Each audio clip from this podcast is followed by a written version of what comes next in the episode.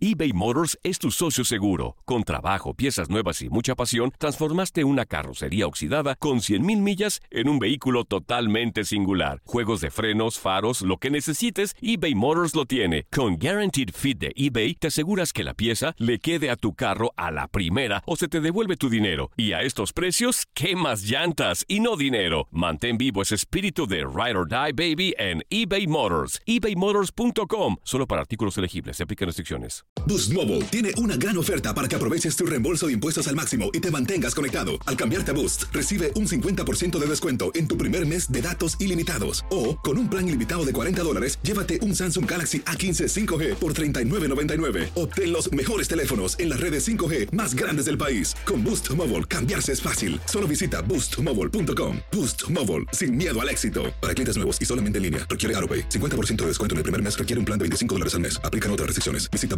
boostmobile.com para detalles. Cassandra Sánchez Navarro junto a Catherine Siachoque y Verónica Bravo en la nueva serie de comedia original de VIX, Consuelo, disponible en la app de VIX ya.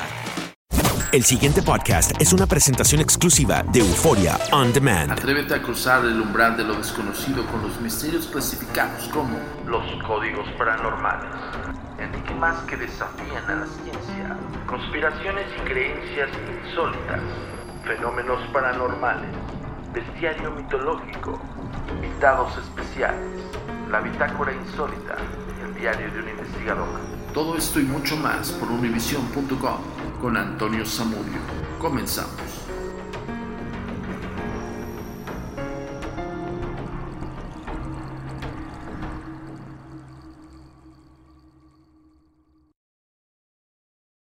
Marzo de 1994. Nace una nueva generación de investigadores en México, mejor conocido por sus siglas CNPSI, Centro Nacional de Paraciencias. Posteriormente fue creado el organismo que hoy es uno de los organismos más importantes de investigación paranormal en México y en el mundo, denominado Agencia Mexicana de Investigación Paranormal. Hoy por hoy eh, las investigaciones datan desde el 94, incluso más atrás, prácticamente desde el 90, cuando empiezan a incursionar en estos ámbitos por afición y luego se cierren al estudio del mismo. El día de hoy vamos a platicar aquí en los códigos paranormales, los podcasts de lo desconocido, el nacimiento prácticamente de los agentes de negro. Hoy en noche de Día de Muertos. Les agradecemos a todos ustedes que estén escuchando este podcast, que para la agencia es uno de los más importantes por revelar. ¿De dónde nacen los agentes de negro? Comenzamos. La comunicación es muy importante para nosotros. Síguenos en nuestras redes sociales. Facebook, arroba a mi paranormal. Twitter, arroba agentes de negro. Instagram, arroba insólito. Nuestro sitio oficial, www.agentesdenegro.com.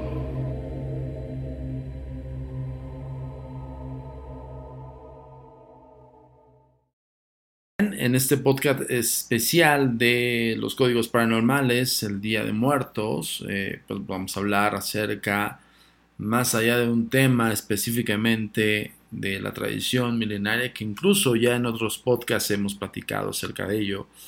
Yo quise hacer este especial eh, y sobre todo informarles de cómo nace nuestro organismo, qué fue lo que encontramos eh, con el paso de estos años, prácticamente 24 años ya investigando el fenómeno paranormal, el fenómeno ovni y pues bueno, todas las personas, eh, gran, gran este gremio de personalidades que hemos podido conocer, en todo este tiempo y que hoy por hoy podemos decir que somos grandes amigos y grandes colegas.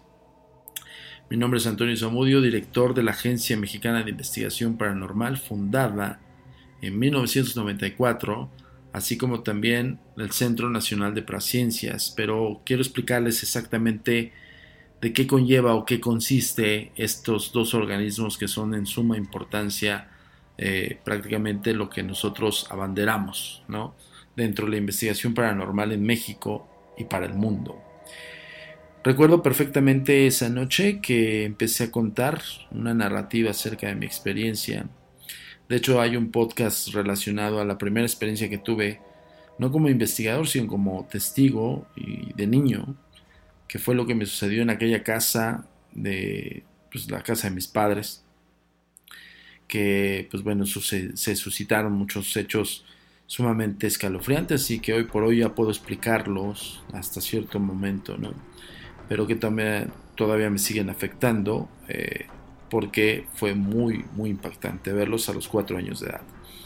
Con base a esta experiencia me empecé a involucrar más en estos hechos, aún a pesar con el miedo que, que todavía existía en mi persona, me empecé a, a inducir más a la lectura acerca de estos temas y por supuesto uno de los baluartes para mí y en apoyo de, que me, dedicara de, de, plano a esto fue mi padre, al cual también le dedico este podcast.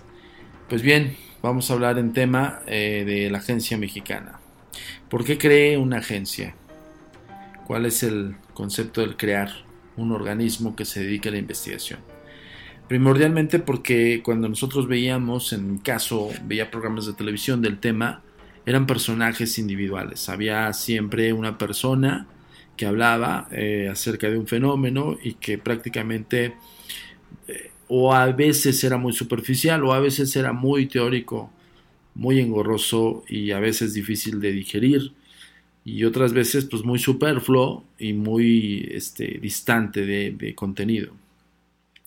Cuando empiezo yo a investigar más a fondo y a nivel profesional, en 1994 junto grandes amigos, amigos de la infancia, prácticamente eh, pues, eh, pues de estos chicos que te juntas eh, después de la secundaria y estás en la preparatoria, en mi caso fue el bachillerato, y empecé a conocer más gente que congeniaba con mi pensar, ¿no?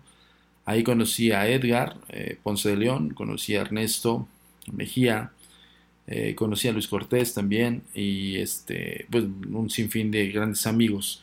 Pero con ellos inicié lo que hoy por hoy es el organismo como tal, eh, justamente averiguando, investigando, siendo aficionado del fenómeno paranormal. Cuando empezamos a incursionarnos en casos reales, es cuando te empiezas a dar cuenta que esto lo tienes que fundamentar a nivel científico si tú no tienes una base científica, mejor ni te metas en este tema porque te puede afectar a nivel mental. Eh, con base a ciertas experiencias que empezamos a recabar por medio de personajes ajenos a nosotros y por supuesto por investigaciones propias, empezamos a crear un libro de clasificaciones en el cual no solamente por el estudio que ya teníamos, eh, por la afición como tal, y fundamentar la metodología científica en un hecho que por demás la ciencia no avala, pues es todavía un poco el reto un poco más fuerte porque empiezas a, a tratar de comprender con cierta metodología científica cómo puedes avalar los casos. Y es justamente cuando nace el Centro Nacional de Paraciencias.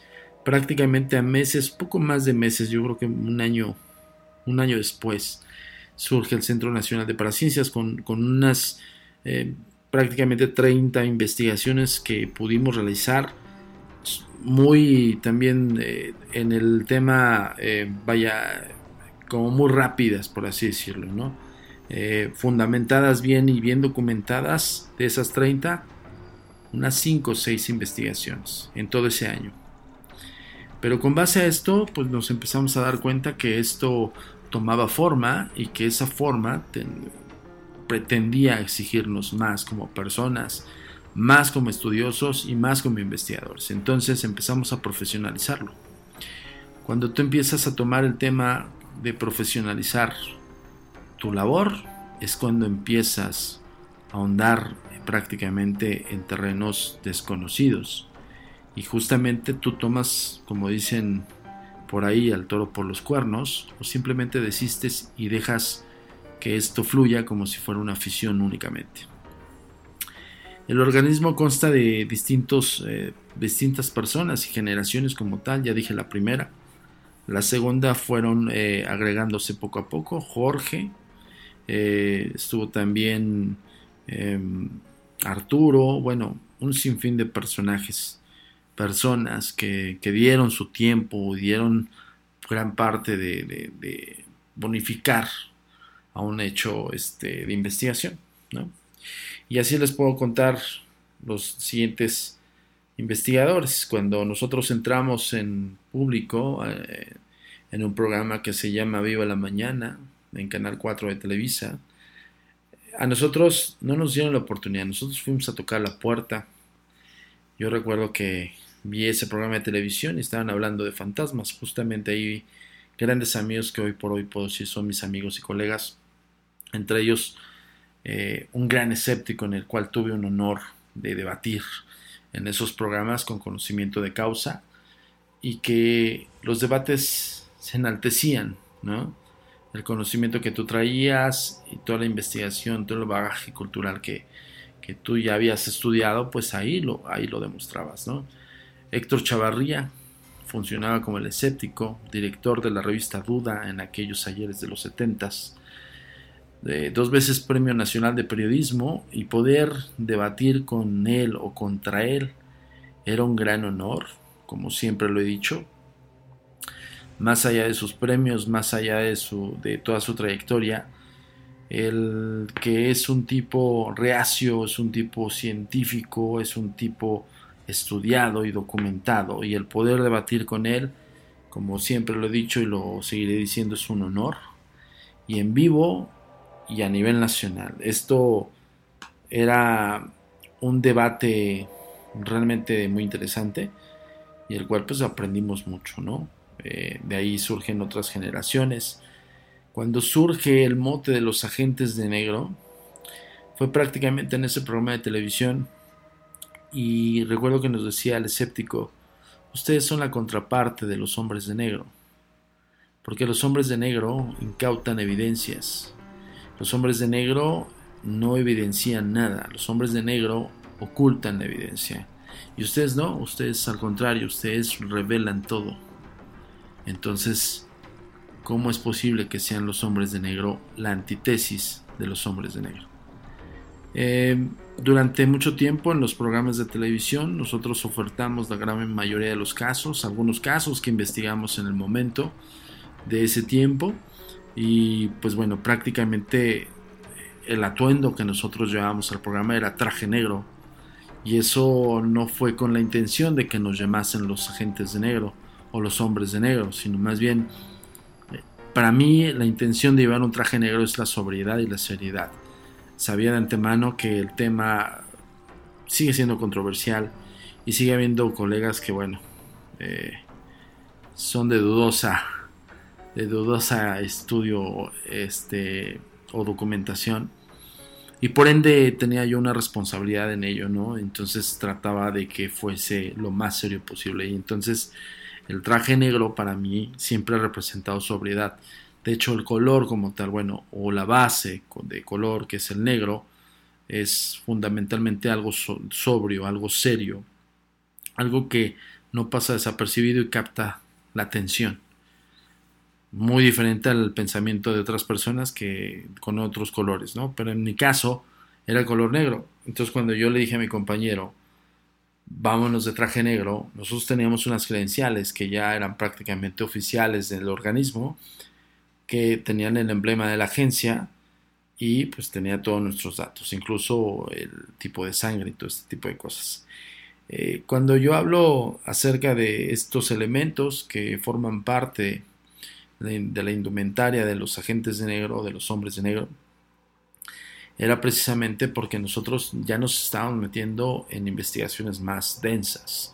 Cuando hablo de densidad estoy hablando ya no el caso clásico de la casa embrujada y que sabes o que tienes una anécdota ahí que averiguas y te metes, ¿no? En ese hoy se llamaría exploración urbana, ¿no? Que no es investigación. Y cuando nosotros empezábamos a meternos en, casos grandes, como por ejemplo la hostia que sangró aquí en México es un caso que fue avalado por la iglesia en aquellos ayeres de los 78-80 y que fue luego eh, desmitificada por la misma y a su vez también mandada a destruir, pues bueno, es cuando te das cuenta que te estás metiendo en camisa de once varas con muchísima gente que no le gusta que los investigues. Y justamente esta credencial eh, no solamente la teníamos puesta en, en, la bolsa del saco, sino también nos daba hasta cierto punto una, una valía más como organismo, ¿no? No nos veían como, como aficionados del fenómeno, sino nos veían como tal, los agentes de negro. Por eso eh, retomo este, este especial y, desde cuando ya lo quería hacer, porque muchos hablan acerca de los hombres de negro y de los agentes de negro y por qué nosotros nos llamamos los agentes de negro. Pues este podcast es precisamente para eso, para que sepas por qué eh, nos denominamos como tal. En sí el organismo, como yo lo he repetido muchas veces y en cantidad de, de podcasts, la Agencia Mexicana de Investigación Paranormal es eso, es un organismo único en México y yo les puedo decir eh, que estamos avalados a nivel nacional e internacional. Cadenas como History Channel nos tomó en cuenta para colaborar con ellos en, el, en la segunda temporada de Milagros Decodificados, decodificando incluso uno de los supuestos milagros y opinando de todos los eh, videntes, los brujos y todas estas personas que se dedicaban supuestamente a hacer milagros. De ahí prácticamente tuvimos un trampolín sumamente grande, porque antes era eh, televisión a nivel nacional, nos veían en otros países de América, pero cuando dimos un salto bastante grande fue cuando participé en, la segunda temporada de Milagros Codificados en la cadena History y, justamente es cuando nos vieron más de 42 países. En nuestro haber eh, ya hay cuatro programas de televisión, de documental reality. Eh, uno y el principal es Código Paranormal. Justamente de ahí surge el nombre de los códigos paranormales. Y se transmitió en Estados Unidos a nivel nacional eh, con repetición. Y hoy por hoy eh, tengo el honor de decirles que sigue al aire en Centro y Sudamérica. Em, es un programa de una temporada de 13 capítulos que fueron recapitulando todos los casos que, para nosotros como equipo de investigación nos marcaron. Y pues prácticamente en eso consiste. Luego hicimos Cuenta Final, que fue relacionada al fin del mundo, fue en el 2012. Luego hicimos Archivo Sobrenatural, que fue un programa que conduje junto con otra persona, una chica, eh, no recuerdo su nombre, eh, para un nivel nacional en sistema de cable, que se llamó Archivo Sobrenatural, que es un programa de revista. Luego hicimos eh, Bitácora.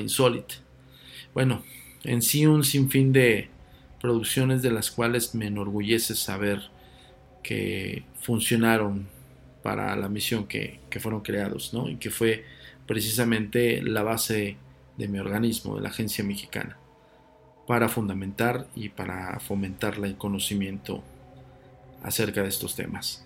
Otro punto importante que quiero que sepas es que cuando creamos Centro Nacional de Paraciencias, en el caso de que fue una cofundación, junto con varios amigos científicos.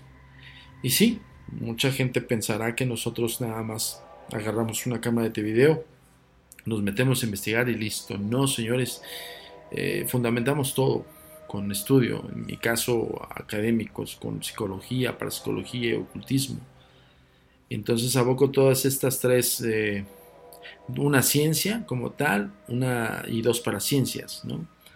Y cuando creamos el Centro Nacional de Paraciencias fue precisamente para que las investigaciones de la Agencia Mexicana de Investigación Paranormal sean fundamentadas y sean documentadas básicamente con la metodología científica. En el Centro Nacional de Paraciencias está ingenieros, físicos, químicos, em, eh, metodólogos eh, en investigación de campo, metodólogos en investigación teórico o teórica y por supuesto también especialistas en fotografía, especialistas en, este, en peritos, pues, son peritos básicamente, especialistas en criminología, especialistas en balística y un sinfín de ciencias exactas que muchas personas nos han eh, cuestionado el por qué utilizamos esta metodología, pues porque precisamente es lo que les estoy hablando nosotros tratamos de buscar siempre una explicación científica antes de arrojarte una explicación sobrenatural. Y por ende, ya cuando tenemos fundamentado esto, pues es por ello que nosotros, em, pues básicamente como se dice en México, ¿no? los pelos de la, burra, de, la murra, de la burra en la mano, perdón, te decimos que esto pasó así porque así sucedió, ¿no?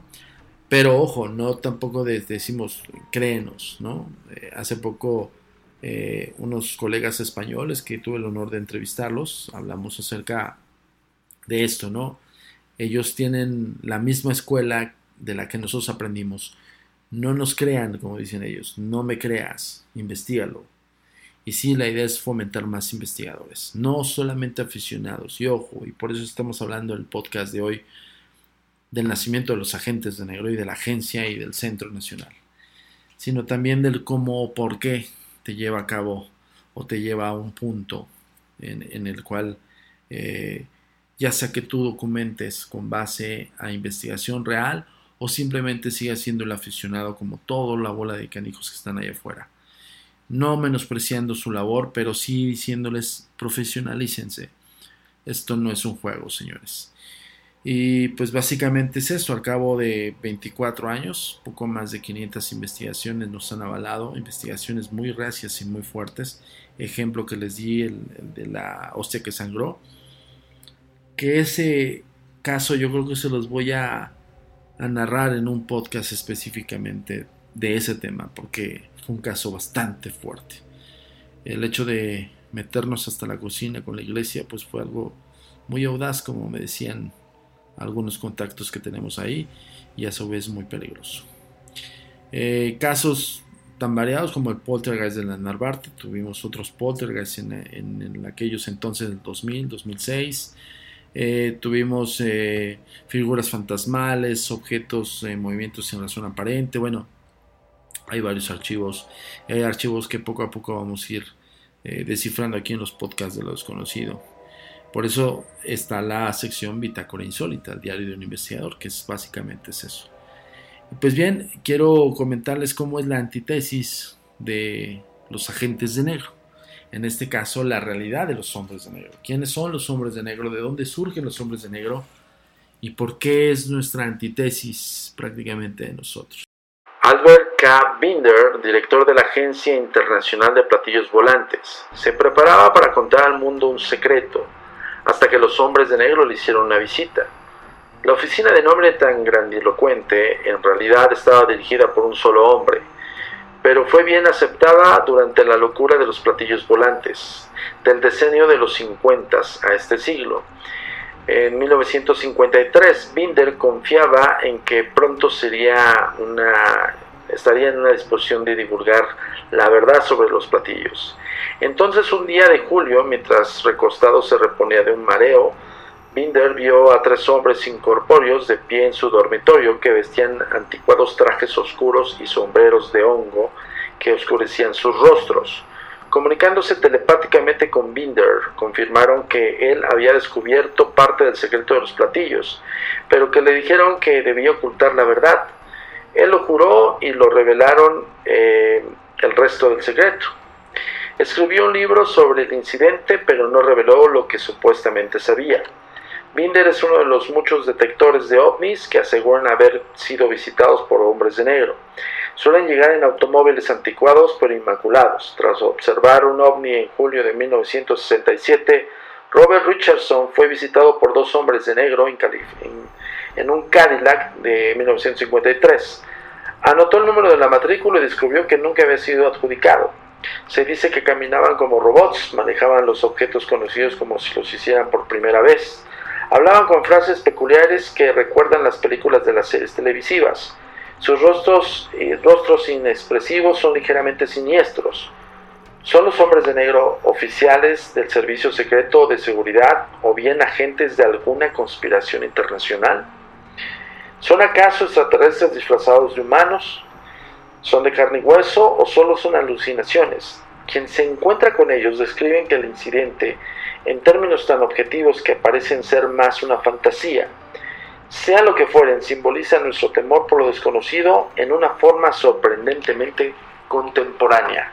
Háblese, habemos Men in Black. Y como yo les comentaba, es la antítesis de nosotros, porque nosotros revelamos todo. Sí, nos fundamentamos, como hace rato lo platiqué, ¿no? O sea, nosotros sí nos ocupamos de tratar de que tenga eh, una fiabilidad del caso y que sobre todo sea no creíble, que esté fundamentado. Insisto en esta palabra, señores, porque es de suma importancia que sepan todos los que nos escuchan aquí en los códigos paranormales que todas las investigaciones están avaladas y están bien investigadas y sobre todo bien fundamentadas con conocimiento de causa. Pues bien, el día de hoy esto fue el especial de qué es la Agencia Mexicana de Investigación Paranormal, qué es el Centro Nacional de Paraciencias y sobre todo quiénes somos los agentes de negro.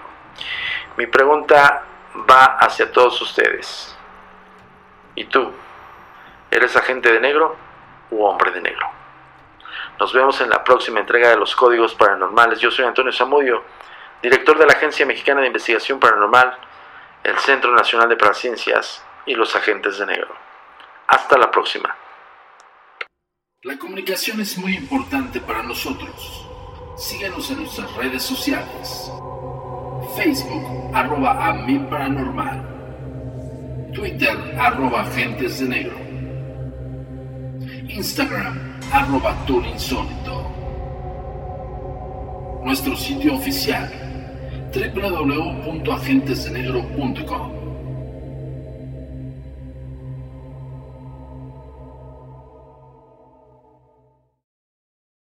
El pasado podcast fue una presentación exclusiva de Euphoria On Demand. Para escuchar otros episodios de este y otros podcasts, visítanos en euphoriaondemand.com.